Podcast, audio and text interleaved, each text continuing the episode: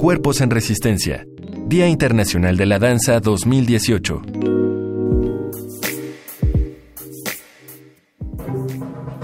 Hola, soy Tatiana Sugasagoitia. Vivo en Mérida desde hace 14 años y el estatus de la danza contemporánea por allá en Mérida, en Yucatán, pues podemos decir que ha crecido la cantidad de grupos que estamos ahora viviendo allá. está Tumacat, está Máquina de Turing, está Crecida Danza, está Tatsu Danza, que soy yo, está la compañía del Estado, Al Sur Danza.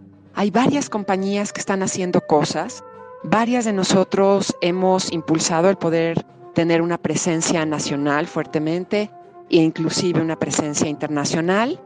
Em, pero la situación sigue siendo y me parece un poco similar a la de muchos estados, que la gente, si bien Mérida en particular es una ciudad donde hay creo que más academias de danza que Oxos, tienen ahí la competencia, qué esquina es Oxo y cuál esquina es Academia de Danza.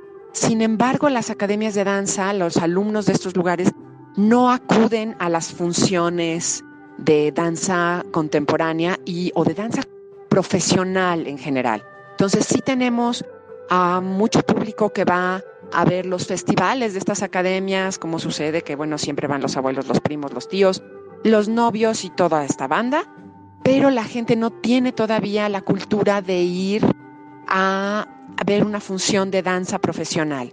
Llevamos en general todos más de 10 años ya con una presencia sólida y sin embargo seguimos luchando por tener públicos. Se ha incrementado, pero nos falta el conseguirlo, lograr tener una presencia como mucho más fuerte y también que las instituciones apoyen con más fuerza la danza contemporánea en particular. Consulta las actividades en danza.unam.mx. Radio UNAM, Experiencia Sonora.